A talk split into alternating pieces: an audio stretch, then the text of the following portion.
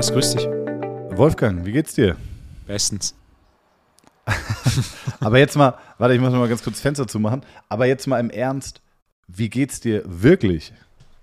Seit, seit der Diktierfunktion noch mal ein ganzes Stück besser. Ey, ich meine, ich musste aufgrund von, äh, von, von, von Reise, ja, von, von Reisestrapazen, musste ich unsere eigentliche Podcast-Zeit skippen. Wir nehmen also heute Dienstag auf und nicht Montag. Und ich hatte ein mulmiges Gefühl, dir das zu sagen, weil ich weiß, wie schwer beschäftigt du bist, aber du warst völlig entspannt. Also du hast in einer Entspanntheit reagiert, dass ich dich fragen musste, ob du high bist. Ich habe auch die Antwort mit der Diktierfunktion aufgenommen. Das ist auch richtig. Du hast mir sogar Kuss-Smileys geschickt. Auf deine Anfrage hin. Ja, Wahnsinn. Aber Freundliche Gesten, weißt du? Wolf- Wolfgang, du bist so entspannt. Liegt das wirklich, und sorry, liebe Zuhörer, dass wir es jetzt nochmal abfeiern müssen, aber für die, die es noch nicht probiert haben, tut es. Liegt es wirklich an der Diktierfunktion? Äh, Die Diktierfunktion hatte echt einen großen Effekt auf meine Arbeit in den letzten zwei Wochen. Wirklich einen großen Effekt. Ist sogar so, heute Mittag hat eine, Lukas, ein Trainer, hat mir geschrieben, hat, hat mir eine E-Mail geschrieben und hat eine lange, es ging um Wein und hat eine lange Antwort zurückgekriegt und dann hat er mir ein paar Stunden später geantwortet und hat gemeint, er hat diese lange E-Mail gesehen, hat so gelacht, ähm, dachte wohl am Anfang, es wäre wegen dem Thema Wein und irgendwie eine Stunde später hat er einen Podcast gehört und hat eben das erste Mal von der Diktierfunktion gehört und äh, hat dann noch lauter gelacht. Ja, es ist, es ist Wahnsinn. Was hast du mir vorhin irgendwie äh, zu Hamza angeteasert?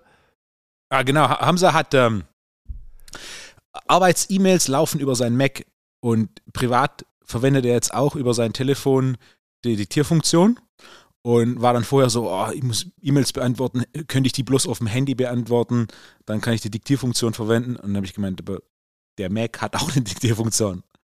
Und er so, wow. Und dann wird die Diktierfunktion aktiviert und äh, jetzt äh, mit Mac auf dem Schoß E-Mails mit Diktierfunktion beantworten.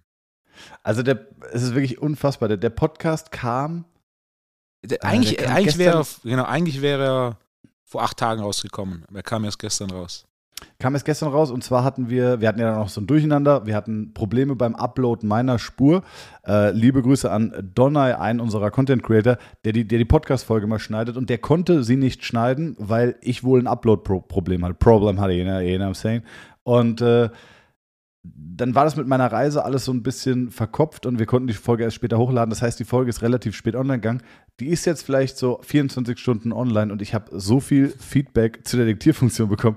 Ich habe wirklich Nachrichten bekommen von Kunden, die gesagt so, okay, es verändert mein Leben. Jonas hat seine erste Dik äh, Sprachnachricht diktiert und sagt so, okay, wow, das ist, das ist Wahnsinn, wie das funktioniert. Und sorry, dass wir jetzt am Anfang nochmal abfeiern müssen, aber es ist wirklich wahrscheinlich jetzt schon der Lifehack 2022.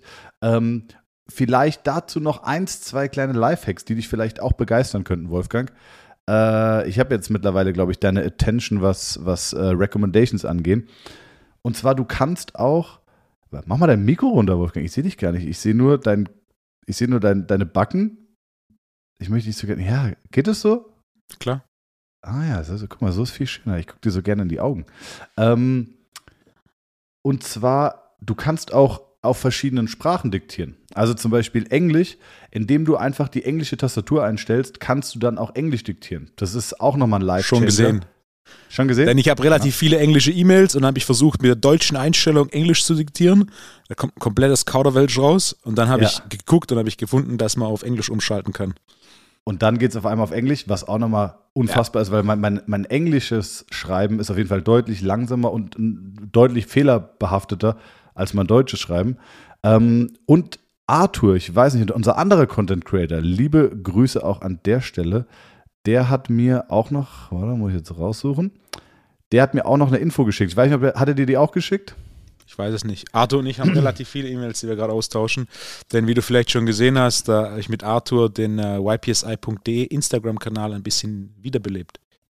Geil. Erzähl, erzähl das auf jeden Fall gleich auch nochmal im Detail. Äh, er hatte mir geschickt, ähm, ich lese einfach mal vor, Satzzeichen und Formatierung verwenden. Nenne beim Sprechen das gewünschte Satzzeichen, wenn du dieses einfügen möchtest. Also das heißt, wenn du zum Beispiel äh, Hallo, Hallo John, Komma, der Scheck ist per Post unterwegs, Ausrufezeichen diktierst, dann werden auch diese Satzzeichen mitdiktiert. Das sollte eigentlich jedem klar sein. Ja. Äh, und dann kamen aber noch ein paar, ein, ein paar Fakten, die ich zum Beispiel gut fand. Und zwar Anführungszeichen auf und Anführungszeichen zu macht Also so Gänsefüßchen. Ähm, und was mein großes Problem war, ich wusste nicht, wie man einen Absatz macht oder in die nächste Zeile geht. Hat er mir nicht geschickt, ich musste es googeln. Genau. Und wenn du zum Beispiel sagst, neue Zeile, Ja. dann beginnst du in der neuen Zeile Ja. weiter unten. Und wenn du neuer Absatz diktierst, äh, dann kommt eine Leerzeile dazwischen. Also wenn du sagst, äh, äh, mit freundlichen Grüßen, Komma, neue Zeile Thomas, dann erscheint es so, wie man eigentlich eine förmliche E-Mail schreiben würde. Oder, äh, hey Wolfgang, was geht ab? Fragezeichen, neue Zeile. Ich wollte mich heute nochmal melden wegen irgendwas. Dann entsteht einfach nur ein, quasi ein Umbruch. Ja, und äh, Großbuchstaben kann man auch diktieren und schreibst Großschreibung ein, Großschreibung aus. Dadurch kommt Ah, das habe ich noch nicht rausgefunden. Genau. Ähm, und du kannst auch Smiley sagen. Das Smiley einfügen. Oder Frony einfügen, dann kommt ein trauriger Smiley. Oder Winky einfügen, dann kommt so ein, so ein Zwinker-Smiley. Ich wusste nicht, dass der traurige Smiley Frony heißt. Wusste ich auch nicht. Ah, okay. ah, Ist verrückt. Ah. Der neue Absatz, das macht auf jeden Fall die E- E-Mails deutlich übersichtlicher. Ja, ja, das braucht man. Also ohne es, bei E-Mails ist es schwierig. Ja, es ist, ja. Und auch, also was ich herausgefunden habe, ist, wenn ich Wörter habe, wo ich weiß, das, das kann er nicht, dann diktiere ich sie einfach in Buchstaben und dann sind sie halt einfach groß geschrieben.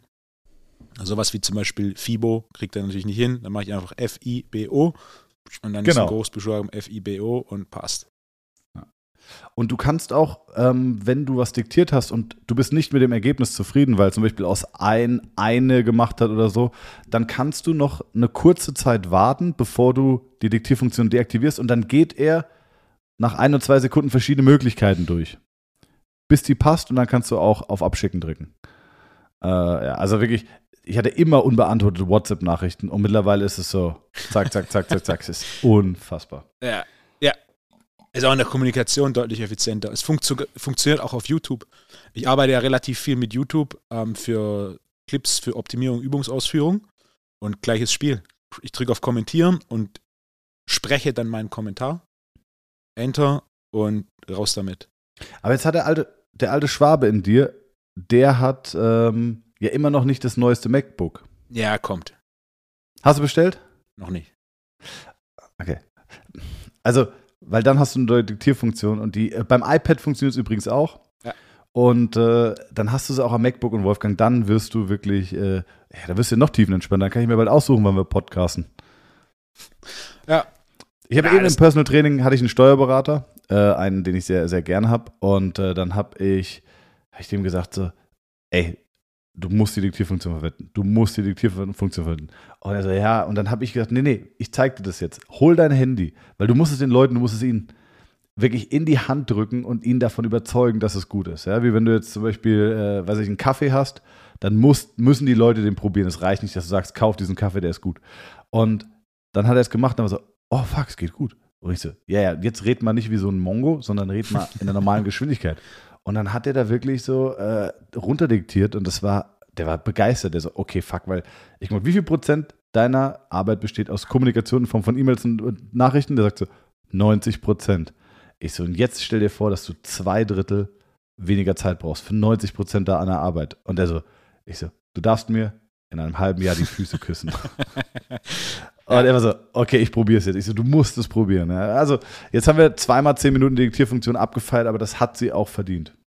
Mit Details. Da waren ein paar Perlen dabei. Neuer Absatz, neue Zeile, Smileys. für Neue Absatz, neue Zeile habe ich heute erst erfahren. Nach drei, nach, vier Wochen oder drei Wochen Diktierfunktion habe ich heute erst neue Zeile. Das habe ich recht schnell gegoogelt. Das musste ich googeln, weil dann im Nachhinein wieder reingehen und da ein bisschen Absätze und Struktur reinbringen, war mir zu, viel- zu viel Aufwand.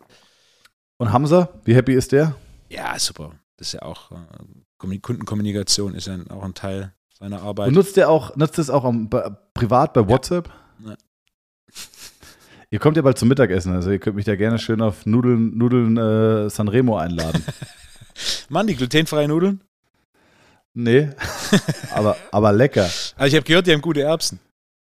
Ja, das haben sie. Die haben wir nicht bekommen, aber haben sie wirklich. Äh, Wolfgang, wie geht's dir sonst? Was, was ist die Woche über passiert bei dir? Läuft uns das FIBO-Projekt langsam ähm, Gestalt an. Wir haben schon die ersten, die ersten Tickets rausgeschickt. Ähm, ja, wir haben, ich habe also entschieden, wir machen ein kleines Gewinnspiel auf Social Media. Das heißt, äh, für alle, die uns folgen, können FIBO-Tickets gewinnen und uns dann den ersten YPSI-Stand auf der FIBO in der Geschichte besuchen. Live-Podcast zum Live-Podcast. Das machen wir auch. Äh, ja, was, was, haben, was haben wir noch geplant? Oder was hast du geplant?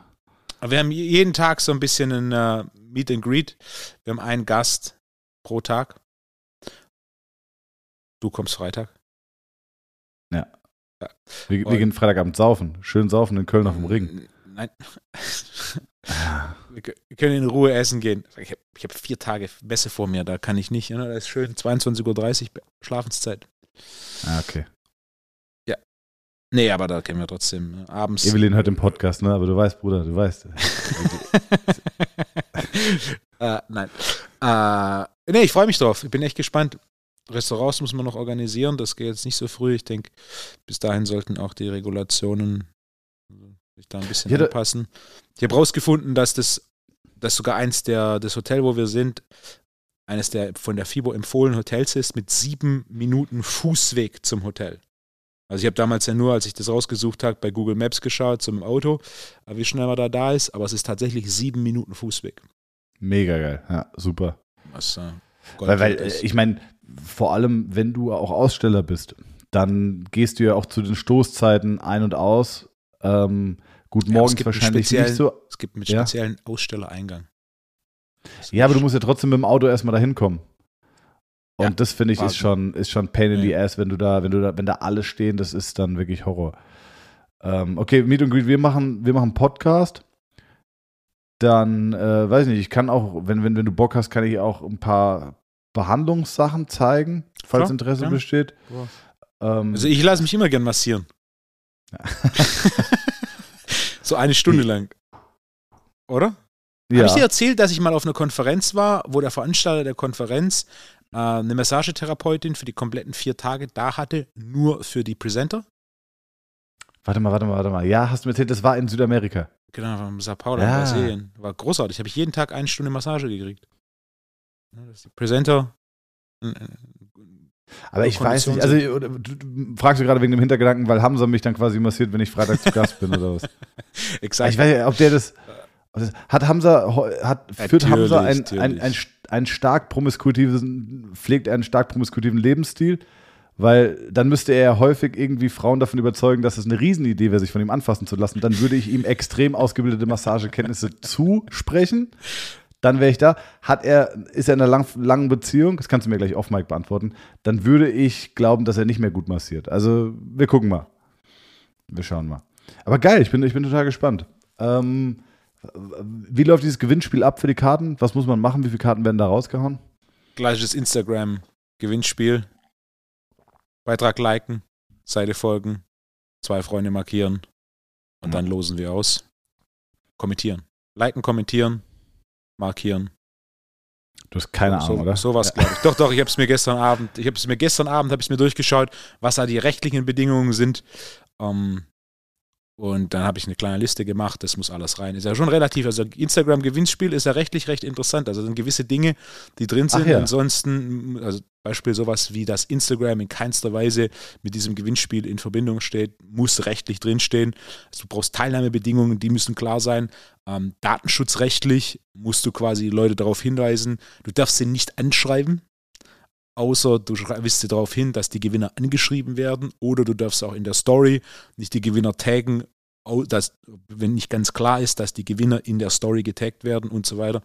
Das sind schon, schon ein paar, paar, paar, Hürden, aber das haben wir jetzt äh, zusammen. Ein relativ simples, simples Gewinnspiel und natürlich auch ein bisschen Interesse für die, die wiederbelebte ypsi.de Instagram-Seite zu wecken. Was ja, mich richtig freut, also das, das, kam richtig gut an. Um, ähm, für, für alle, die die Zahlen begeistert sind. Man geht ja bei Instagram bei Influencern von einer Like-Rate von 1 bis 2 Prozent aus. Also Echt? Du, ich dachte, ja. 10 Prozent wäre so eine geile Engagement-Rate. Eine Like-Rate von 10 äh, Prozent ist herausragend. Bei Influencern gehst du von 1 bis 2 Prozent aus. 10 Prozent ist herausragend. Um, ähm, wir haben aktuell, beim letzten Post waren es über 13 Prozent die, also der Follower, die geliked haben. Aber wenn ich mir überlege, wenn ich ein Foto poste, ich habe 10.000 Follower, liken das safe 4 bis 600. Das sind 4 bis 6 Prozent. Also bei Influencern gehst du von 1 bis 2 Prozent aus. Aber das sind doch 40 Prozent. Nee, dann wären es 4.000 bis 6.000 Likes.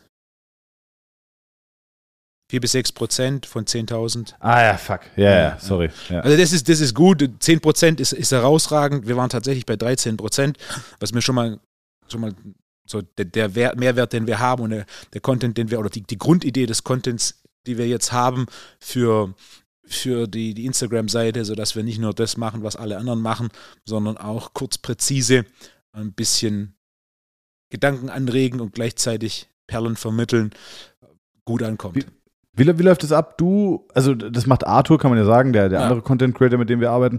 Äh, liebe Grüße, haben wir, glaube ich, schon. Äh, wie läuft das ab? Du überlegst dir die Inhalte ja. und, und gibst um. und er setzt sie um. Okay, das heißt, du sagst, ey, mach einen Post zu Kniebeuge, fünf Fakten über Kniebeugen und dann drei, Na, äh, Arthur, drei Fakten über Kniebeugen. Diktierfunktion? Ja. Ah sondern ich habe eine Grundidee und dann habe ich einen roten Faden für die Grundidee und einfach, wenn ich die Diktierfunktion mit dem Absatz, deswegen habe ich nämlich den Absatz gegoogelt, weil wir haben acht bis zehn Slides pro Post und dann unterteile ich quasi, der Absatz ist ein neues Slide. Habe ich ganz ah, am Anfang ja. mit Punkt gemacht, aber das ist zu verwirrend, das ist dann nicht flüssig und dementsprechend, deswegen habe ich das Absatzding gegoogelt, wie gerade schon erwähnt. Und dann haben wir quasi, wir haben drei Arten von Posts und dreimal die Woche kommt ein Post haben auch farblich schön unterteilt. Wir haben Before- und After-Interview. Wir haben äh, zwei verschiedene Arten von Tipps. Und das ist das, was wir jetzt mal die nächsten sechs Monate machen. Arthur hatte auch schon eine sehr gute Idee, die ich gerne umsetzen möchte. Ähm, Ziel ist jedoch erstmal jetzt die ersten sechs Monate, das ein bisschen, bisschen Bewegung reinzubekommen. Das ist komplett deutsch, im Gegensatz zu meiner persönlichen Seite, die ja nur Englisch ist.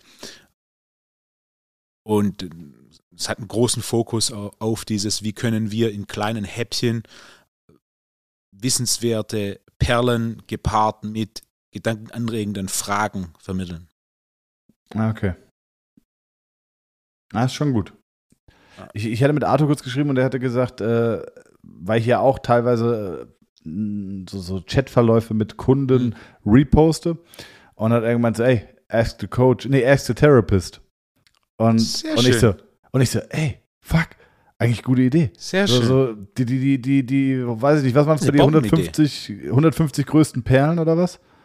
150 ähm, Tipps war mein erstes Buch. Genau, ja, oder das ist so, so ein Ask the Therapist. Äh, weiß ich nicht, musst du, vielleicht, vielleicht äh, müssen wir mal deinen Verlag anzapfen, weil es ist safe, äh, spannend, ja. ja. Und das ja, Konzept das ist, das Konzept ist so simpel und so gut ja. und äh, ja, und das mit Diktierfunktion baller ich das Buch in, in, in fuck, in, in zehn Tagen runter. Auch bei ich beantworte bei Instagram ja auch regelmäßig Fragen in, in, in diesem erste Coach-Stil. Ja. Und äh, wahrscheinlich ist niemand aufgefallen, aber meine Antworten sind, seit es die Diktierfunktion gibt, ja, deutlich ausführlicher als davor. Der größte Aufwand ist es jetzt, diese Screenshots zu machen. Ja, krass, überleg dir das mal.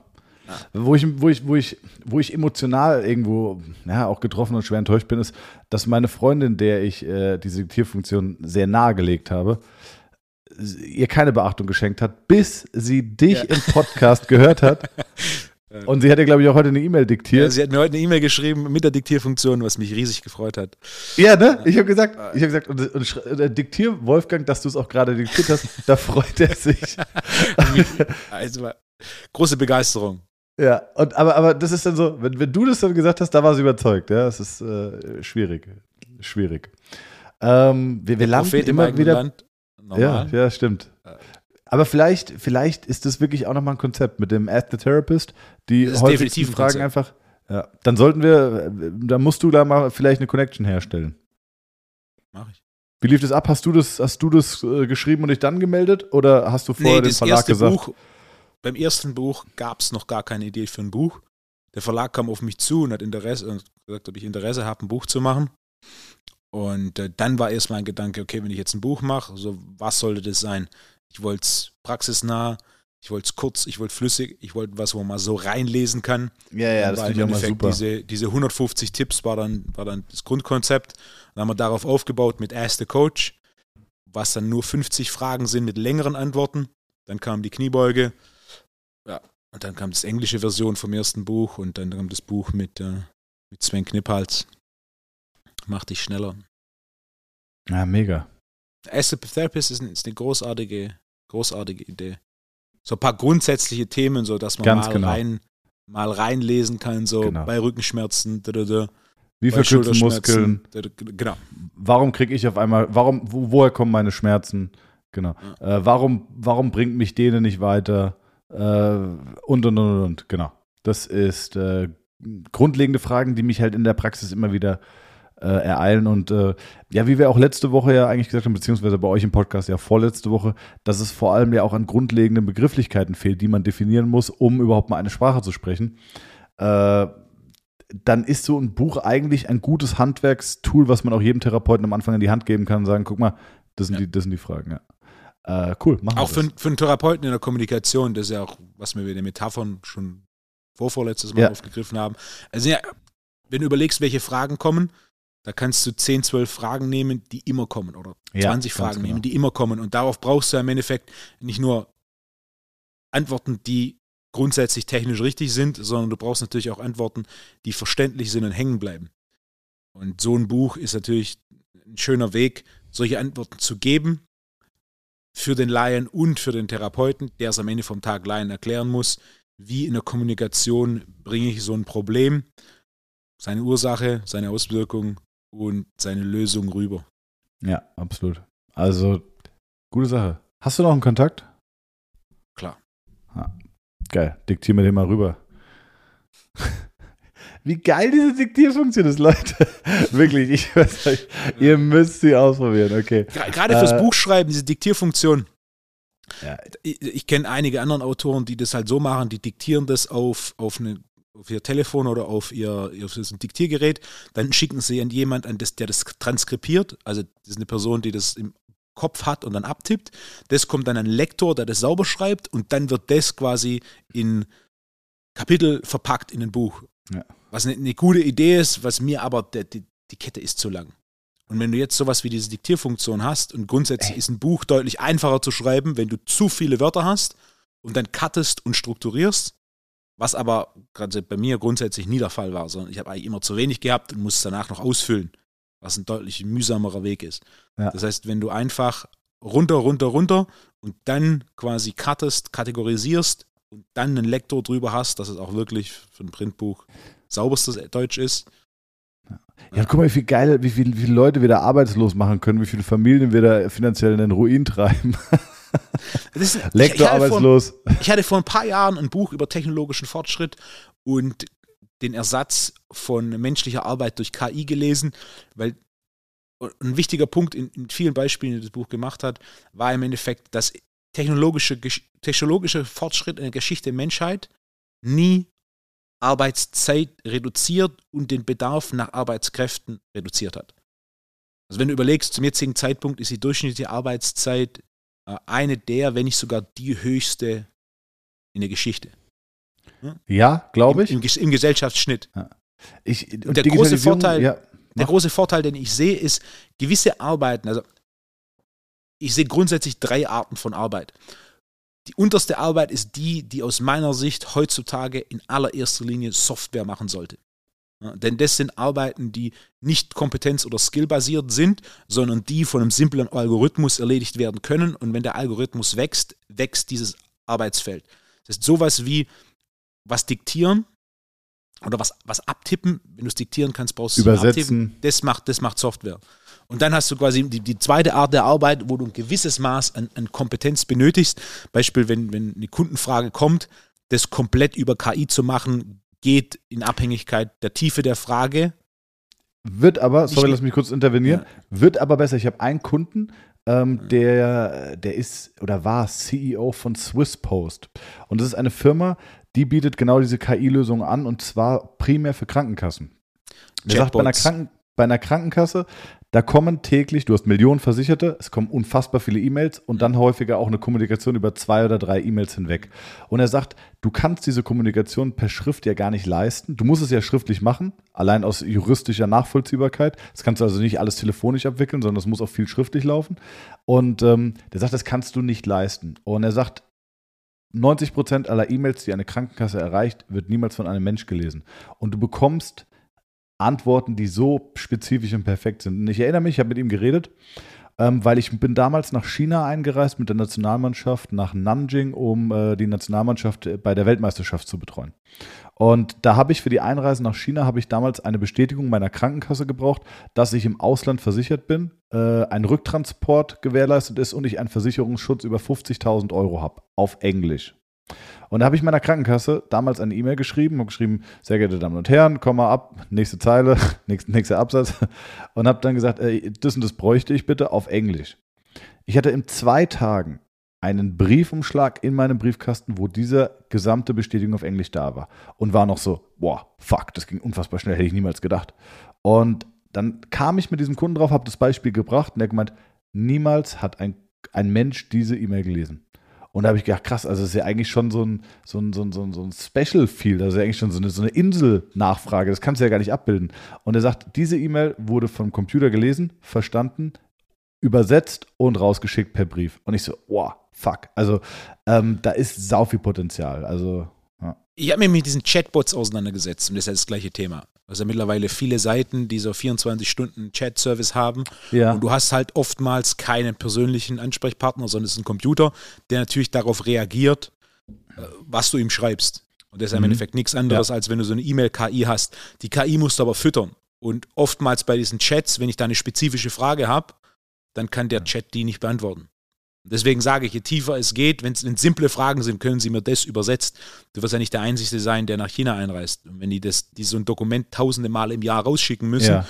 dann kannst du die KI darauf programmieren ähm, und dann kann die das. Aber je tiefer das geht, desto mehr die Notwendigkeit, ja, dass okay. du immer noch, ne? und je besser die KI wird, desto,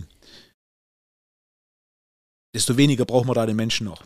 Ja, das stimmt. Hatten wir es nicht mal davon?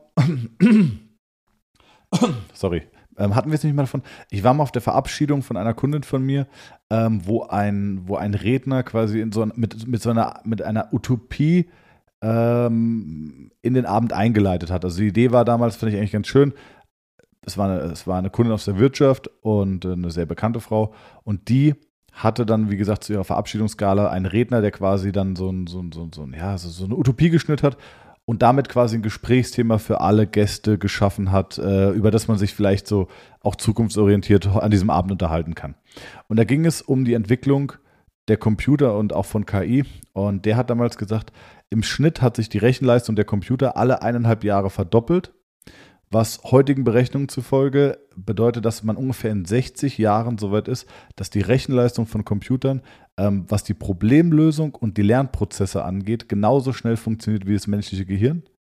Was bedeuten würde, ab 61,5 Jahren wäre der Computer doppelt so schnell, ab 63 Jahren vierfach so schnell und ab da beginnt exponentielles Wachstum.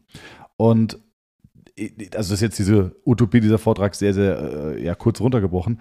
Aber das ist schon spannend, weil wenn du dir überlegst, was passiert dann? Ich habe jetzt gelesen, dass die erste Operation am Herzen übers Internet stattgefunden hat.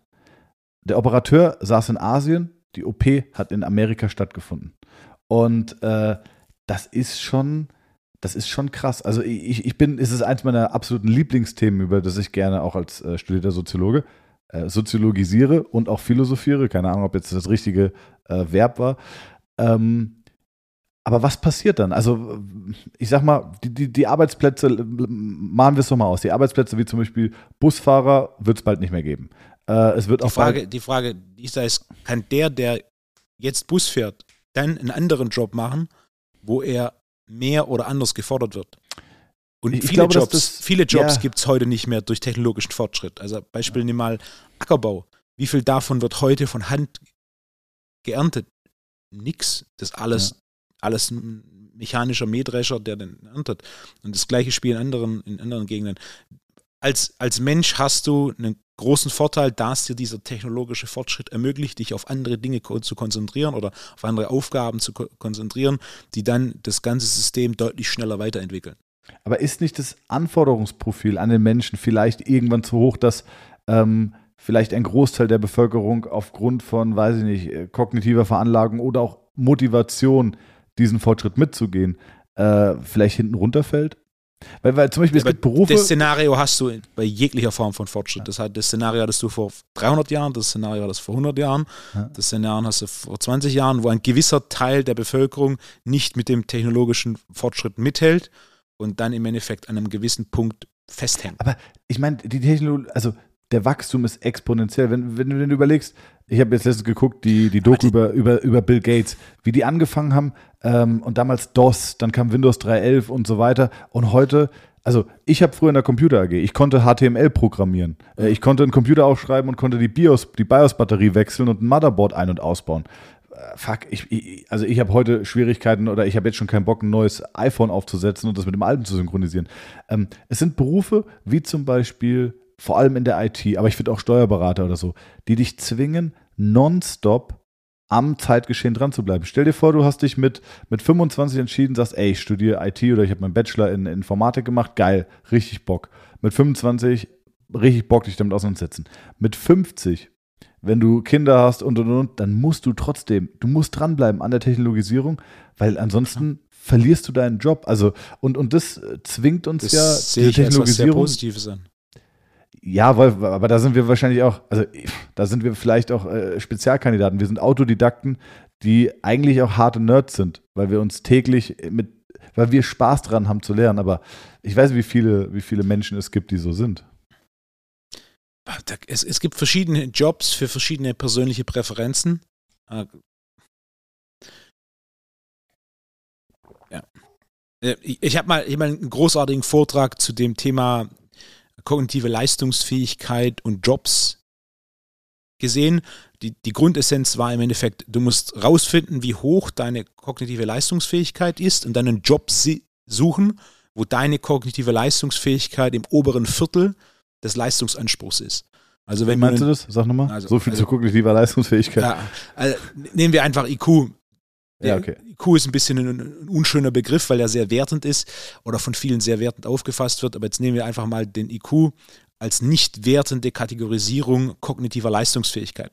Wenn du jetzt zum Beispiel Anwalt werden willst und du brauchst als Anwalt irgendwo einen IQ von 110 bis 115 und du hast aber einen IQ von 105, dann wird es relativ schwierig für dich, die im Alltag notwendigen Prozesse als Anwalt sauber zu durchlaufen Ah, und okay. da erfolgreich zu sein. Das heißt, es wird ein recht anstrengender Job für dich, weil deine kognitive Leistungsfähigkeit quasi der Prozessor ist ein Tick zu langsam für die Rechenleistung, die man von jemandem erwartet.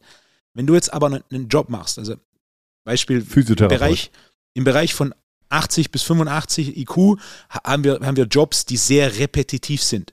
Das ist ein Job, wo du ein und dasselbe jeden Tag machst und das über Jahrzehnte hinweg. Wenn du ein IQ von 105 hast, dann ist deine Rechenleistung nicht ideal für einen Anwaltsjob, aber für so einen repetitiven Job, da drehst du Hohle. Ne? Weil es natürlich dann quasi, deine Prozessorleistung ist deutlich höher als das, was erwartet wird. Während wenn du eben einen IQ von, von 80 bis 85 hast, dann ist diese repetitive Arbeit etwas, in dem du aufgehst.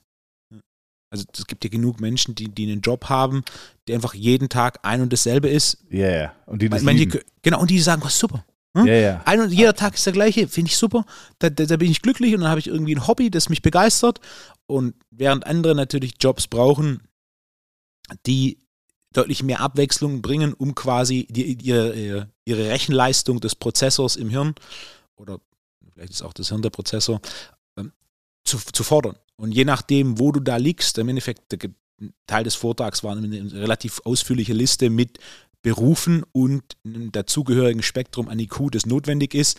Und wenn du zum Beispiel Anwalt z- z- 110 bis 115, wenn du jetzt 120 bist und da quasi schon einen Tick drüber raus bist, wird es dir natürlich deutlich einfacher fallen, rein basierend auf der Prozessorleistung als Anwalt erfolgreich zu sein. Ja, verstehe ich. Gut, gutes, guter, guter Punkt. Gibt es diesen Vortrag irgendwo? Hm, Bei YouTube. Na, wobei, wenn die Quintessenz jetzt raus ist, Ja, dann. das, das das ist die Quintessenz. okay. Und was ich ebenfalls ge- gesehen habe, für dich als passionierten Schachspieler, ebenfalls mal, das war Teil von einem Podcast, über die Entwicklung der KI am Beispiel des Schachspielens. Ja, habe ich schon. Habe ich, habe ich, ich glaube, ich habe jede Doku zu Schach geguckt, die man Ja, gucken und kann. das ist ja im Endeffekt grob, die Zahlen stimmen jetzt nicht 100%, aber grob, was ich mitgenommen habe. So in den 70ern hat quasi jeder Mensch noch, selbst mittelmäßige Schachspieler haben Computer abgezockt. Und auf einmal in den 80ern konnten nur noch sehr gute Schachspieler und dann in den 90ern, wenn ich mich richtig erinnere, war es dieser Kasparov, der gegen diesen einen Computer richtig, gespielt hat. genau. Und Deswegen hieß der Computer irgendwann auch Kasparov. Der dann gegen den gewonnen hat, der ja. einfach die Rechenleistung war so viel höher. Und dann quasi in den 2000er war es für einen Mensch nicht mehr möglich, gegen Computer zu spielen. Und was sie dann gemacht haben, ist, dass ein Mensch zusammen mit einem Computer gegen einen Computer spielt. Und wer hat gewonnen? Der Computer. Nein. Der Mensch, abstraktes Denken, also das war einer der Punkte, abstraktes Denken kann der Computer nicht. Aber der Mensch ist imstande, abstrakt zu denken. Sondern ein Computer kann nur rechnen, basierend auf dem, wie er programmiert ist. Noch nicht. Aber das ist die Frage, ob ein programmiertes System tatsächlich abstrakt denken kann. Ja. Ey, Weil, ich schließe da. Ich weiß, also am Ende vom Tag aus. ist es, ja, aber das ist, dann. Das ist dann so Zukunftstheorie. Ja, klar, das ist eine Utopie. Dieses, also schon mal mit dieser Theorie der Singularität auseinandergesetzt, dass sich künstliche Intelligenz so weit weiterentwickeln kann, dass die künstliche Intelligenz imstande ist, sich selbst weiterzuentwickeln? Ja, ja, ja. Das ist ja auch, das ist eine Theorie, wenn du mal Judge Dredd anschaust mit Sylvester Stallone, das hat auch irgendwie 2018 oder 2020 gespielt und da gab es halt Autos, die fliegen. Mittlerweile wissen wir, dass mit Autos fliegen wird nicht funktionieren, denn das ist abhängig von Magnetismus und wir haben viel zu viel Metalle in unserer Umwelt, als dass du. Äh? So, also fliegende Autos basierend auf aktueller technologischen Möglichkeiten. Vor 30 Jahren ist man davon ausgegangen, das ist die Zukunft. Mittlerweile weiß man, läuft nicht. Bill Gates hat eine Firma gegründet, die sich zum Beispiel damit beschäftigt, ähm, ein Tunnelsystem durch magnetische äh, Schwerelosigkeit, zwar Transporte extrem ökonomisch und äh, extrem schnell abzufinden. Also da sollst du wirklich dann äh, unfassbare Strecken in einer Blitzgeschwindigkeit quasi ähm, Du brauchst halt das Tunnelsystem. Ja, genau. Elon genau. Musk hat ja diese Boring Company, die ja auch das äh, Verkehrsproblem in Los Angeles lösen will, indem du solche Tunnel hast. Ey, ganz kurz, ganz kurz Fun Fact dazu. Das war dann so, ähm, ich weiß nicht, ob du den kennst, aber da hat man ihn dazu interviewt und dann war die Frage, äh, Herr Musk, wie, wie schwierig ist es eigentlich, eine Bauerlaubnis zu bekommen, um LA zu untertunneln? Sagt er, wir haben keine Bauerlaubnis.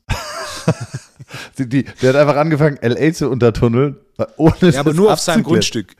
Ja? Ja, nur auf seinem Grundstück. Ah, okay, Deswegen hat er so ein großes okay. Grundstück geholt, dass er da quasi testen kann, weil ah. das ist natürlich ein weiteres Problem mit, mit solchen Tunnelbauen. Also bei Elon Musk, was ich ganz interessant finde, er macht das sehr, sehr gut und teilweise habe ich das Gefühl, er hat zwei Arten von Projekten. Er hat Pro Projekte, die er ernsthaft verfolgt und Projekte, die nichts anderes sind als Marketing. Wie SpaceX weiß, zum Beispiel. Aber SpaceX funktioniert ja. SpaceX yeah, ist ja mit das ich ja. Also das meine ich ja, das, genau. das, das was, was kaum jemand weiß was kaum jemand weiß und dann halt so andere Ideen und Projekte, die er hat, die halt extrem viel Aufmerksamkeit bringen. Ja. Was ich spannend finde, ist auch, wenn du dir zum Beispiel Jeff Bezos anguckst, den Amazon-Gründer, der hat schon sehr früh, als Amazon noch brutal rote Zahlen geschrieben hat, eine Firma gegründet, die, glaube ich, Blue Chip oder, oder Blue mhm. Chip heißt. Ja, sowas. Äh, mit der er auch äh, versucht, das Weltall zu bereisen. Also, also diese ganzen großen Wirtschaftsgrößen äh, oder die, die, die, ja, die futuristisch denkenden mit den entsprechenden Firmen, dem entsprechenden Kapital, die, die streiten sich alle darum, wer wird als erstes quasi ähm, ja, den, den, den Weltraumtourismus äh, salonfähig machen. Also ich finde find die Idee eh krass. Also ich weiß nicht, wie viele Leute gibt es, die wirklich Bock hätten, das zu tun. Bestimmt schon genügend, um, um die erste, aber ob das so ein common Ding wird, weil ich meine, wie viele Leute haben Flugangst? Äh, boah, also so, ich, ich weiß nicht, ich glaube, ich, würdest du dich in eine Rakete setzen? Ich wäre definitiv nicht der Erste und auch nicht der Tausendste und ja. wahrscheinlich nicht der Millionste, der in der ne? Rakete ne? sitzt, aber das wird sich mit Sicherheit weiterentwickeln. Die Frage, also eine der größten Hürden, die man ja hat, ist die, die körperliche Belastung. Ja. Der, die hohe Strahlung in der Höhe und so weiter. Je nachdem, wie du, also da, wo Satelliten und ähm, die, die Weltraumstationen sind, das ist ja, da kann man argumentieren, dass es noch nicht der Weltraum ist, weil es immer noch in ihre, unserer Atmosphäre ist. Ja. Also außerhalb unserer Atmosphäre zu kommen, ist ja nochmal eine ganz andere, ganz andere Baustelle als, ähm, ja, als quasi in unserer Erdatmosphäre einfach in einer äußeren Schicht da für ein paar Monate rumzutuckern. Ey, wie wir aber auch abgedriftet sind. Was ist das für eine Space-Folge? Äh, ich wollte vielleicht nochmal ganz kurz auf die Berufe zurück, mit denen wir eigentlich angefangen haben. Äh, also, welche Berufe gibt es? Lass uns vielleicht mal überlegen, welche Berufe gibt es denn 2040 oder 50 noch? Kassierer wird es nicht mehr geben. Ich, ich, weiß gar nicht, ob es überhaupt noch wirklich Supermärkte gibt der Form, wie wir sie kennen, weil durch Gorillas, Flink und andere Lieferdienste ist der normale Bedarf gedeckt. Und überleg mal, auch allein die, allein die Marge die, der Supermärkte killt sich ja schon durch eine zentrale Lage in der Stadt. Du brauchst repräsentative große Ladenflächen. Ja, du willst ja, dass die Leute sich wohlfühlen. Du musst ein unfassbares Budget an Marketing ausgeben im Supermarkt. Äh, du brauchst unfassbar hohe Investitionen allein für die Parkplätze. Also wenn ich mir in Darmstadt hier in der Heinrichstraße den Rewe angucke, das zentrale Lager, was ein riesiges Areal das eigentlich ist, ähm, wie viele Parkplätze da sind, und dieses Kapital brauchst du ja gar nicht binden, weil du quasi dezentral oder eigentlich schon sehr zentral, aber ähm, ohne große Marketingkosten, keine repräsentativen Ladenfläche, kein, keinen Platz mehr brauchst, Flink und Gorillas. Ähm, das kannst du kannst die Lieferanten einfach dadurch bezahlen, dass du, dass du weniger äh, ja, gebundenes Kapital und sowas hast. Ähm, also gibt Supermärkte überhaupt noch? Dann jeder bestellt im Internet. Äh, Gibt es Busfahrer noch? Ähm, baut man Häuser noch oder druckt man sie 3D? Also, welche Berufe gibt es noch? Das ist echt, äh, das frage ich mich. Gibt es Lehrer? Ich hatte, jetzt, ich hatte jetzt eine Freundin, die ist Lehrerin. Vielleicht das noch kurz. Und in der Corona-Zeit, als es dann losging, äh, viel, mit, viel mit Homeoffice äh, oder, oder Homeschooling, hat sie mir erzählt. Ähm, die macht Mathe. Es gibt Programme, wo sie die Kinder abholt und macht eine Introduction für das Thema, äh, keine Ahnung, Buchrechnen und dann gibt, gehen die Kinder in dieses Matheprogramm. Und dieses Matheprogramm bringt denen Bruchrechnen bei. Und dieses Matheprogramm versteht individuelle Fehler und gibt aufgrund der individuellen Fehler individuelle Rechenübungen, um diese Fehler zu beseitigen. Das heißt, am Anfang starten alle gleich und am Ende kommen auch alle gleich raus, aber jeder ist einen individuellen Lernweg gegangen. Und die sagt so, ey, das ist eine, eine, eine, eine Lernleistung, die ich als Lehrer im Frontalunterricht gar nicht leisten kann. Also das, das funktioniert viel besser, die Kinder da reinzupacken, als mich. Das heißt, plus individuelle Notenvergabe fällt weg, wenn Lehrer quasi was nicht mal machen. Ähm, ich, ich, ich weiß es nicht, aber vielleicht gibt es auch Schule in der Form nicht mehr oder viel größere Klassen und das Anforderungsprofil von Lehrern ist viel weniger. Also welche Berufe gibt es denn noch 2040, Wolfo? Was gibt es denn noch? Die, die, Berufe werden sich weiterentwickeln, aber gerade beim Lehrer, wie viele Lehrer sind überfordert darin, auf jeden Schüler einzeln einzugehen? Die Antwort ist alle. alle. Ja. Das heißt, mit so einer Software, wenn du als Lehrer die begleitend noch ähm, da, da unterstützt, dann kannst du deutlich mehr auf die Schüler eingehen oder auf unter Umständen so, soziale Aspekte und so weiter, wenn so gewisse Komponenten von Software übernommen werden. Also vor, vor 40 Jahren gab es noch Hufschmied, Polsterer und ähnliches. Das gibt es heute nicht mehr oder fast nicht mehr. Es gibt, wird noch einzelne geben, also Beispiel die, die Kindermann-Schmiede mit der Pfanne, die gibt es immer noch. Und da wartest du vier Monate auf eine Pfanne. Also der hat nicht wenig zu tun. Also der ist super nachgefragt. Aber er ist halt noch einer von wenigen Schmieden, die diesen Job machen, die ein Produkt herstellen, das von gewissen Leuten geschätzt wird und dementsprechend mit vier Monaten Wartezeit bestellt wird. Und ja, das ist ja immer sofort ausgebucht, weil er, er ist spezialisiert, er macht einen guten Job. Für die Allgemeinheit nein. Der Schmied ist weg vom Fenster. Also wahrscheinlich, wenn du da guckst, das ist 99,99 Prozent der Schmiede sind weg. Aber das wird mit, mit vielen anderen Jobs genauso sein. Allein überleg mal, welche Art des Geschäftsmodells übersteht 30 Jahre, oder 100 Jahre? Ich, ich, ich würde sogar so weit gehen, dass ich sage, obwohl ich mir eigentlich sicher bin, wenn ich es kritisch, kritisch hinterfrage, wäre ich mir nicht mal mehr sicher, ob sowas wie, wie analoge Luxusuhren à la Rolex, Patek Philippe und so weiter noch existieren. Weil wenn du dir zum Beispiel anschaust, ähm, eine Apple Watch, wenn die irgendwann mal so viele Funktionen hat, dass du da quasi Aber nicht mehr drum rumkommst. Und durch, durch so Sachen wie NFTs, also diese, diese äh, Non-Fungible Tokens, also diese quasi diese Kunst, die du kaufen kannst, habe ich letztens mit einem, mit einem Kunden durchgesprochen. Besteht theoretisch die Möglichkeit, dass du dir einen Rolex NFT kaufst, also du kaufst dir eine Uhr, kriegst quasi ein NFT-Bild, kannst das theoretisch auf deine Apple Watch machen und dadurch hast du dann quasi diesen Statusflex. Guck mal, ich habe eine teure Uhr, obwohl du quasi vom Basismodell das gleiche hast, aber durch diese NFT-Technologie sieht dann deine Uhr aus, als wäre es quasi ein, ein, High-End-Produkt, weil ich mir nicht mehr sicher bin, ob wir in 100 Jahren noch den Luxus haben, quasi analoge Uhren zu haben oder sagt man, ey, auf meinem Handy, auf meiner Uhr ist alles drauf. Vielleicht brauche ich kein Handy mehr, weil Diktierfunktion und so weiter, vielleicht mache ich bald alles nur noch mit dieser Uhr.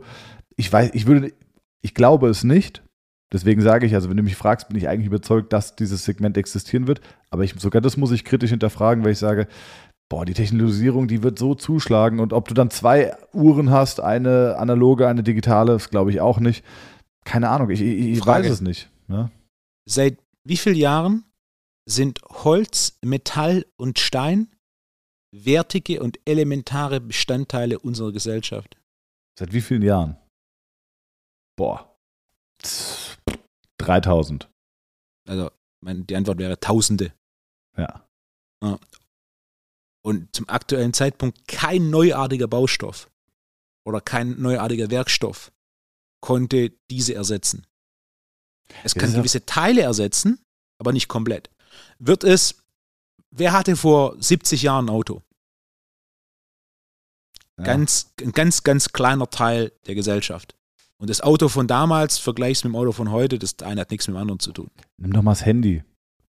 Ich hatte mein erstes Handy, als ich 16 war, das weiß ich noch, war Nokia 6210, das war schon nicht mehr das 3310, was Hamza wahrscheinlich gerockt hat. Wie alt ist Hamza? 30. Ja, der würde auch 3310 wahrscheinlich gerockt haben. Ich hatte sogar schon 6210 und heute, 16 Jahre später, höre ich unseren Podcast oder schaue ich ein downgeloadetes YouTube-Video auf 4K oder ein Virtual Reality, Reality in einem Flugzeug. Also, oder ich gucke Bundesliga 4K Livestream auf meinem Handy in einem Flugzeug. Also so in 16 Jahren. Und dieser Wachstum wird ja exponentiell sein. Also war, war ein guter oder Punkt im Podcast. Exponentiell ja. zu einem gewissen Punkt. Aber die Geschichte hat uns immer gezeigt, an einem gewissen Punkt kommt auch ein Shift, wo sich andere Bereiche dann wieder vermehrt exponentiell weiterentwickeln. Und Chip-Technologie ist mit Sicherheit das, was sich in unserer Generation am meisten weiterentwickelt hat. Also wie viel Prozent der Leute heutzutage haben noch einen Computer? Jeder hat ein Smartphone. Aber wer ja, hat stimmt. noch einen Computer? Wie viele haben keinen Computer mehr? Für was brauche ich einen Computer? Das ist genauso wie vor ein paar Jahren habe ich eine Statistik gelesen, es waren über 60 Prozent der amerikanischen Haushalte, die Amazon Prime haben. Und 48 Prozent der amerikanischen Haushalte, die ein Festnetz haben.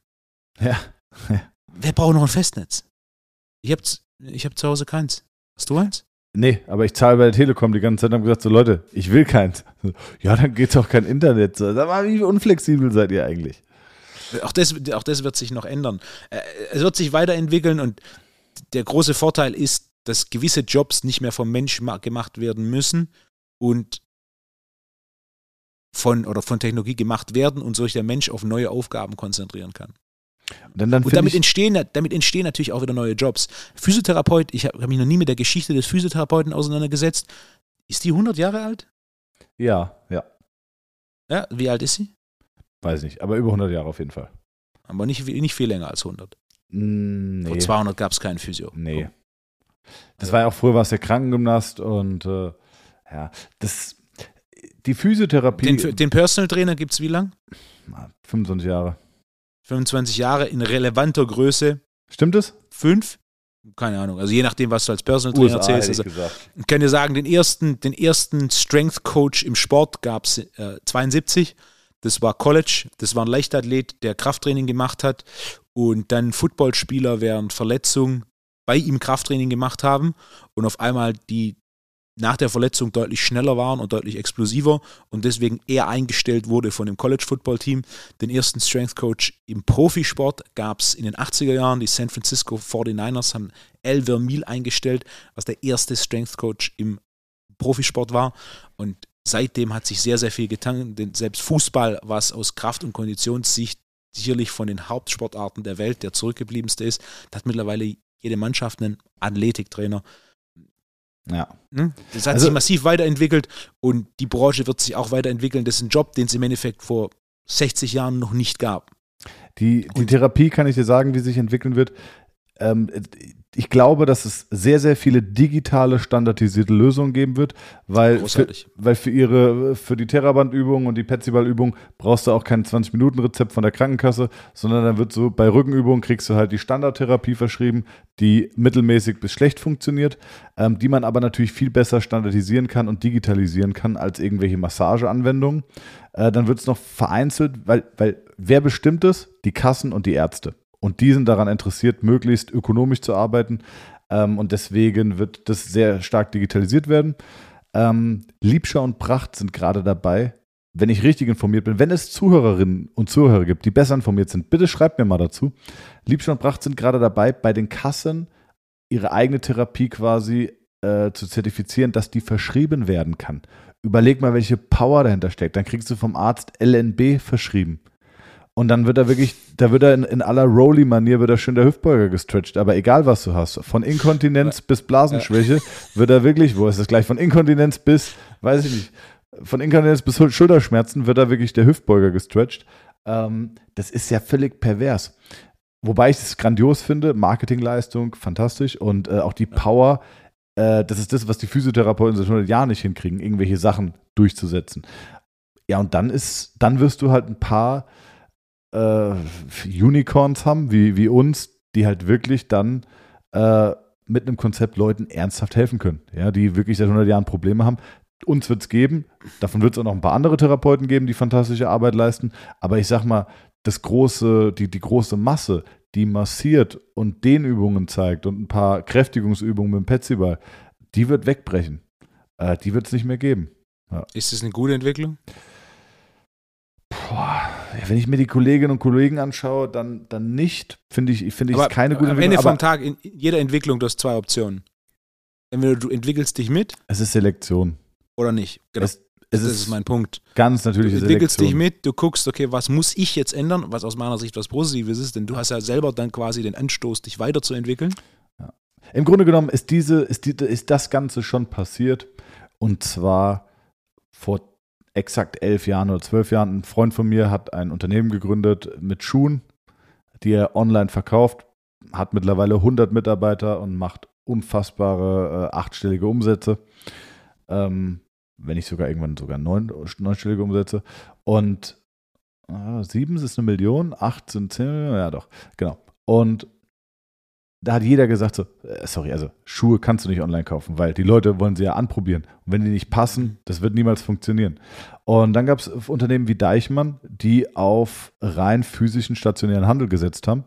Und die gibt es nicht mehr. Die sind jetzt insolvent. Die haben mit der Corona-Pandemie Insolvenz angemeldet und der Typ sucht weiterhin nach Werkstudenten und Leuten im Lager und kann sich nicht retten vor Aufträgen. Der wächst seiner Firma hinterher, weil die Nachfrage das Angebot bei weitem übersteigt. Und das ist, das ist schon passiert. Und es wird sich wiederholen mit den ganzen Therapeuten. Entweder du schaffst es, dich so fachlich zu platzieren, dass man sagt, okay, ich fahre auch für einen höheren Preis irgendwo hin, es hat einen Mehrwert.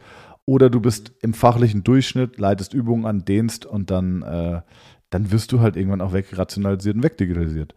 Und in dem Zuge kann ich dir nur die ITT-Module 1, 2, 3 und 4 und vor allem auch die Advanced-Module ans Herz legen. Ey, die Advanced-Module werden ein unfassbares Brett. Fünf Module, wer die absolviert hat, kann unfassbar viel. Äh, jeweils zwei Tage? Jeweils zwei Tage, wobei ich merke, fuck, es werden, vielleicht werden sie auch drei, weil es einfach zu viel ist. Und ähm, das Feedback von den Therapeuten, die bei mir Modul 1 und 2 gemacht haben, ist phänomenal, sensationell.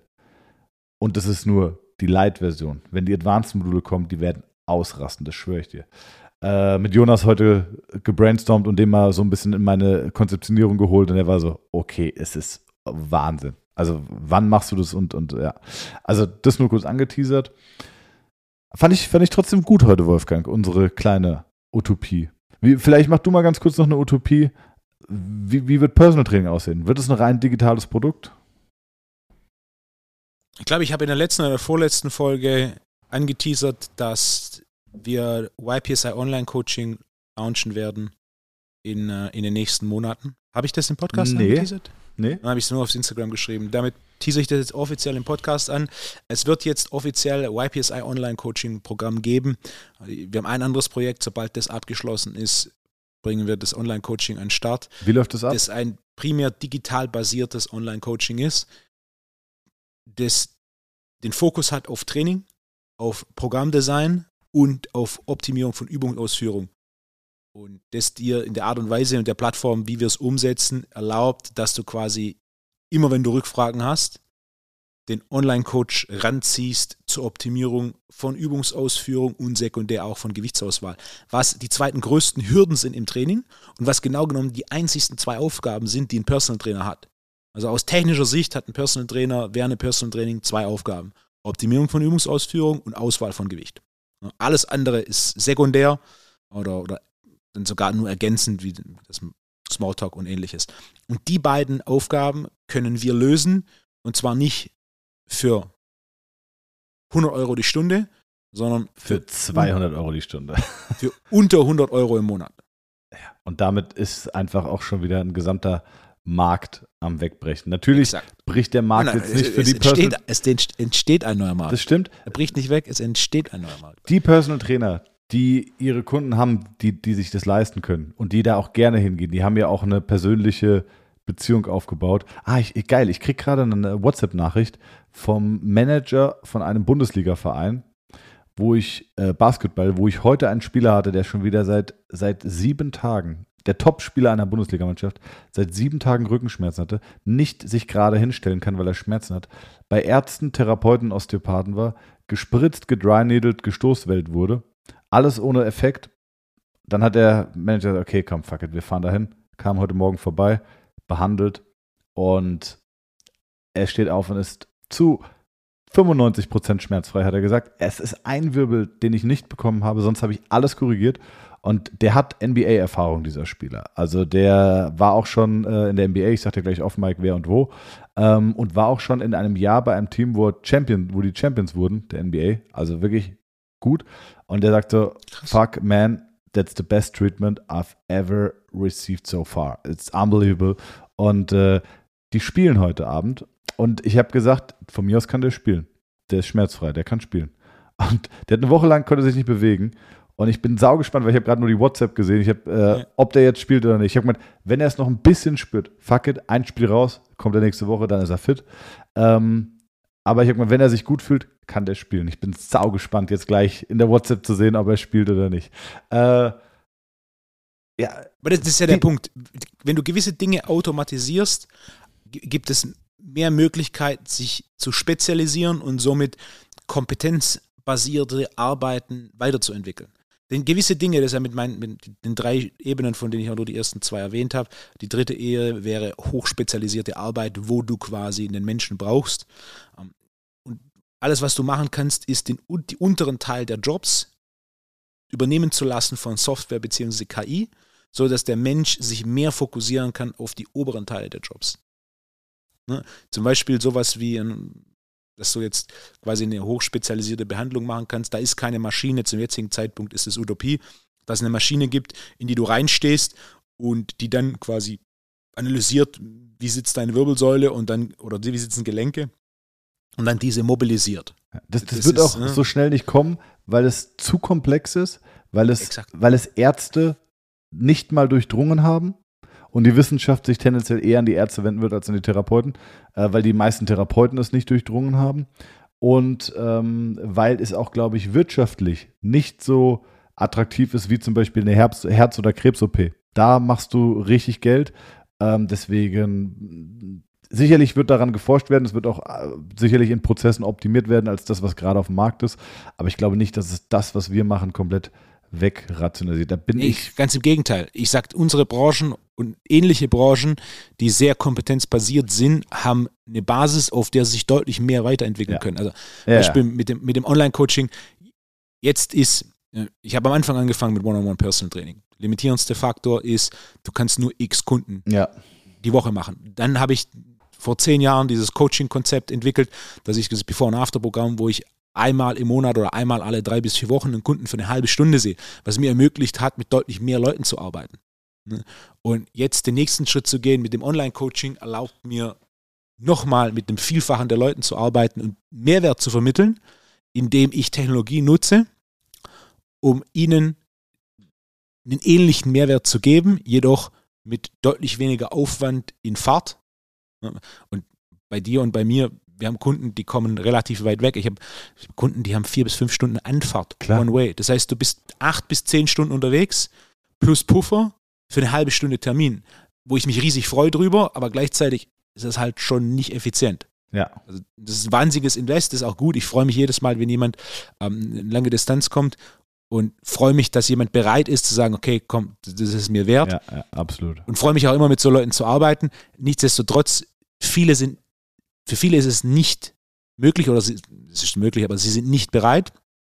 Und natürlich ist es dann auch, zehn Stunden ist ein kompletter Tag. Das ist ein Wahnsinnsinvest, je nachdem, was du an Job hast, was du an Familie hast, was du an sonstigen äh, Verpflichtungen und Interessen hast, ist es ein relativ großes Invest.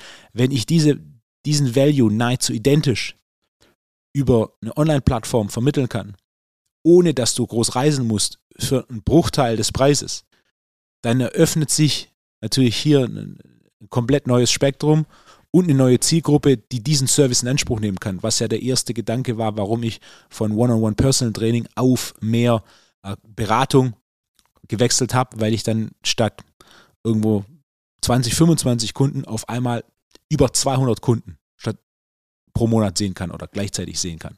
Vor allem Ja, Und die Personal Trainer, die ihre Kunden haben, die auch gern zum Quatschen und so kommen, die wird es immer noch geben. Aber ich glaube, dass das unfassbar gut ist, weil ich, kann mir für 20 Euro eine McFit-Mitgliedschaft leisten, plus für 60 bis 80 Euro, ja, Deutschlands besten Krafttrainer, den es gibt, der mir meine Programme in irgendeiner Form personalisiert und mich auch noch in meinen Übungen äh, korrekt anleitet. Also das ist so, Also, okay, Thomas. bist du bereit, 100 Euro, was? Thomas, du hast 60 bis 80 Euro gesagt. Ich habe unter 100 Euro gesagt. Also 99, Okay. 99. Okay, bin ich bereit, 120 Euro in ein Hobby zu investieren, von dem ich aber weiß, dass ich quasi bestes Equipment und beste Anleitung habe? Ja, 120 Euro im Jahr ist für ein Hobby völlig in Ordnung. Wenn ich Fußball spiele und mir die neuen Schuhe, die neuen Socken, die neuen Trikots, den neuen Ball und alles mögliche hochrisse, ist es genauso teuer.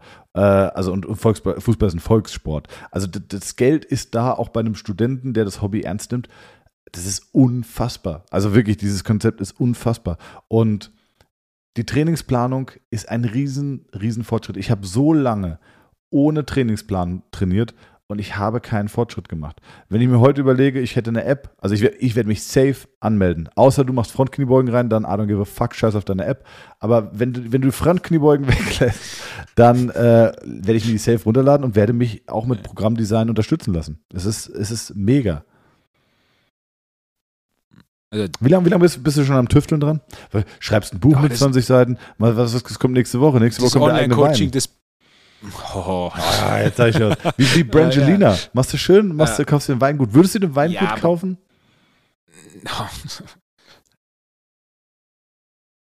Ah, grundsätzlich nein, aber you never know.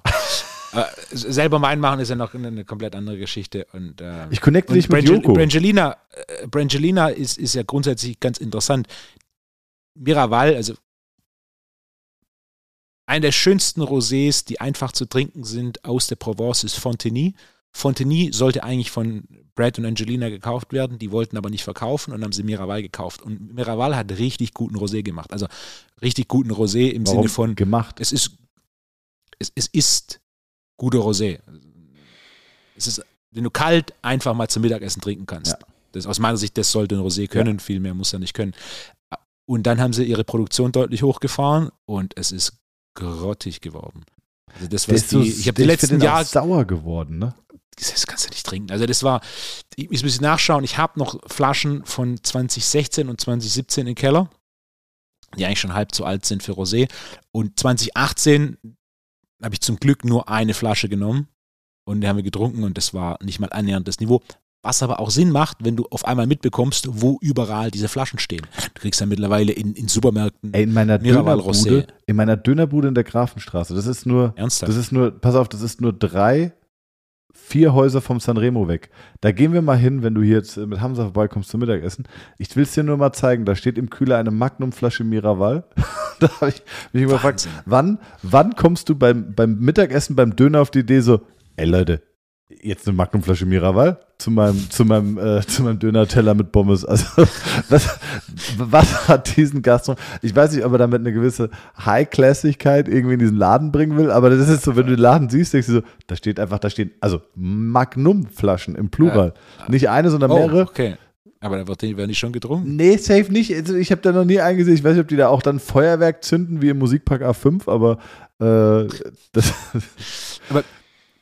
Mein Punkt ist, die Qualität ist schlechter geworden, weil definitiv die Produktion massiv nach oben gefahren wurde. Ich, Wolfgang, das ist immer, liebe Zuhörer, es tut mir leid, wenn ich Wolfgang in irgendein Kampfsport-Weinthema ziehe. Ich weiß, es ist, es extendiert, es extendiert ins Unendliche. Wo waren wir denn gerade? Wir waren, meine Frage war, wie lange lang hast du das Ding äh, entwickelt? Über Online-Coaching mache ich mir wahrscheinlich schon zehn Jahre Gedanken, wie man das macht. Habe auch schon immer Online-Coaching angeboten, nie groß promoted, immer gemacht, immer wieder Dinge geändert, immer wieder Phasen gehabt, wo ich keine Kunden aufgenommen habe und dann neue Ideen hatte und dann wieder mal zehn Kunden aufgenommen habe und regelmäßig den Preis hochgefahren habe, nur dass es einfach so, okay, pff, wie, wie mache ich das jetzt? Und ich hatte, ich hatte immer dran gefeilt, immer dran gefeilt. Und dann habe ich im Endeffekt vor drei, vier Jahren Kleinigkeiten in meinem Coaching verändert und so das, was ich im Coaching mache, mit diesem Online-Coaching verschmolzen. Und so hat sich im Laufe des letzten Jahres die Lösung entwickelt, wo ich sage, das ist es. Das ist es. Geil. Gen genau Mega. so, genau so.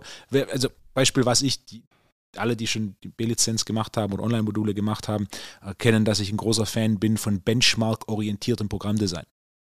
Also du musst gewisse Dinge erreichen, dann geht es einen Schritt weiter damit, das habe ich im Endeffekt entwickelt in den letzten zehn Jahren oder zu Beginn meiner Coaching-Zeit.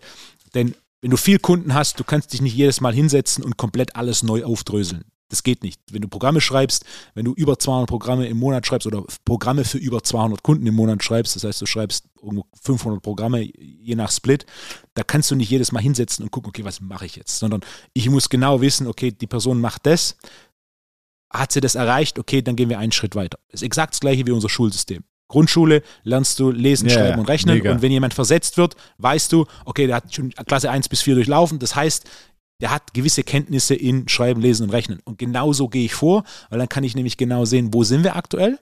Und der Vorteil ist natürlich bei so einem Benchmark-orientierten System, du kannst dich sehr gut an individuellen Fortschritt anpassen. Denn gewisse Benchmarks, der eine braucht zwei Wochen, der nächste braucht zwei Monate, der übernächste braucht sechs Monate. Und indem ich mit Benchmarks arbeite, passe ich mich an den individuellen Fortschritt an.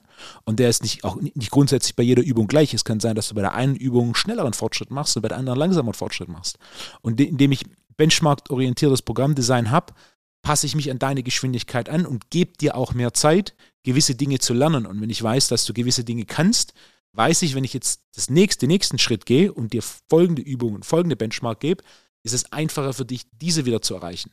Wenn du, ne, wenn du mit Mühe und Not die Grundschule bestanden hast und ich dich ins Gymnasium stecke, da weiß ich von vornherein, das wird mit sehr, sehr hoher Wahrscheinlichkeit nichts Ja, werden 100 Prozent. weil die Grundlage noch nicht passt. Wenn ich aber weiß, hey, du hast mit whatever, 2 ähm, deine Grundschule bestanden, dann kann ich dich ins Gymnasium stecken und weiß, du hast eine gewisse Grundlage. Und genau so gehe ich voran beim Programmdesign.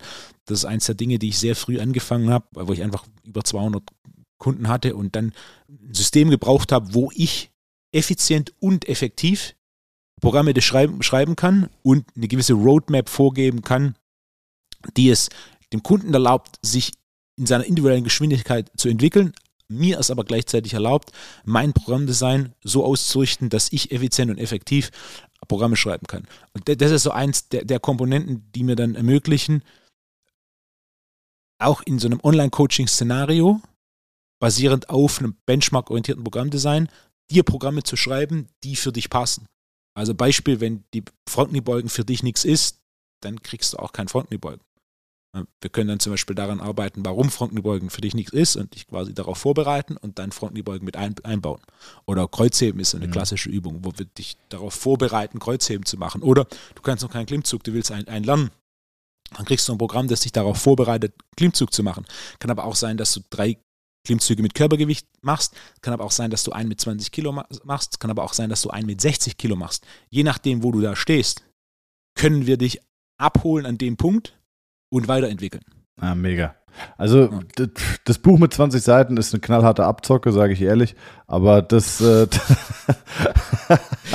aber das klingt, das klingt wirklich mega geil. Fuck, wann, wann Das, ist? das Buch mit den 20 Seiten ist meine Exit-Strategie, weißt du, das ist das, ne? Nee, nee, da bin ich auch gespannt. Wann, wann, wann wird es released, das so, so, online so viel dazu. Wir verkaufen das für einen Preis, der den Logistik, Layout und Druckkosten entspricht. Ich, Also wir haben ja schon drüber geredet. Es ist wirklich. Genau. Und das Ding ist auch, ähm, haben wir auch schon drüber Und geredet. Die Kann Leute. ich auch an der Stelle sagen, ja. im, äh, in den ersten Wochen, jeder, der im Shop bestellt, kriegt ein Exemplar for free. Oha. For Sondern mir free. geht's, mir geht's Ja. for free. Mir, mir geht's darum, sage ich auch nochmal im Podcast den Code, sobald es soweit ist und alle bestehenden Kunden kriegen auch eine E-Mail, ein Newsletter mit dem Code. Mir geht's darum, gut aufbereiteten Content, Co- Content, der effektiv ist, effizient zu vermitteln. Und so ist diese Buchidee entstanden mit diesen 20 Seiten. Und ich bin jetzt sehr gespannt, ja, das wird wie ein die, Brett. wie, Idee an, wie die Idee angenommen wird. Die nächsten zwei sind schon in der Pipeline. Das ähm, wollte ich nur ganz kurz sagen. Da- Das war ähm, Hater finden immer Angriffspunkte, egal was das ist. Und, und wer glaubt, dass du dein Geld mit einem Buch verdienst, was unter 10 Euro kostet, also der hat auch den Schuss nicht 9,99 gehört. Ja, genau. Nee, aber der hat auch den Schuss. Ja. Wer, wer glaubt, dass man sich daran bereichert, das ist äh, ein Giveaway, das ist ein Dank an die Community und es ist wirklich, äh, Exakt. es ist, äh, ja, ja, es ist die, die Fakten runtergebrochen. Wolfgang, die Fakten runtergebrochen. Wir haben viel philosophiert in dieser Folge. Wir sind schon bei einer Stunde zwölf. Ähm, wir haben wieder keine Metapher gemacht. Ich habe immer noch fünf Fragen an dich. Äh, ich will mit dir das nächste Mal über Meal Prepping reden, programmiertes Wasser und Speedreading. und äh, Ah, und äh, die Metapher müssen wir noch machen. Und ich habe zum Abschluss noch eine einzige Frage aus gegebenem Anlass. Äh, Wolfgang, Thomas fragt, wie viele, warte, hast du wirklich eine Hamza fragt? Ich habe Ja, gerade dran gedacht. geil. Ja, ich habe okay. eine, kommt, aber machen wir Thomas fragt. Thomas fragt, wie viele Chicken Wings werden oder beziehungsweise jetzt wurden beim 56. Super Bowl gegessen? Ich habe die Zahl gehört, habe gelacht, habe sie mir nicht gemerkt. Es war eine absurde Anzahl, 1,3 Milliarden. Nicht schlecht. 330 Millionen Amis verzehren 1,42 Milliarden Wings. Okay, okay. Okay.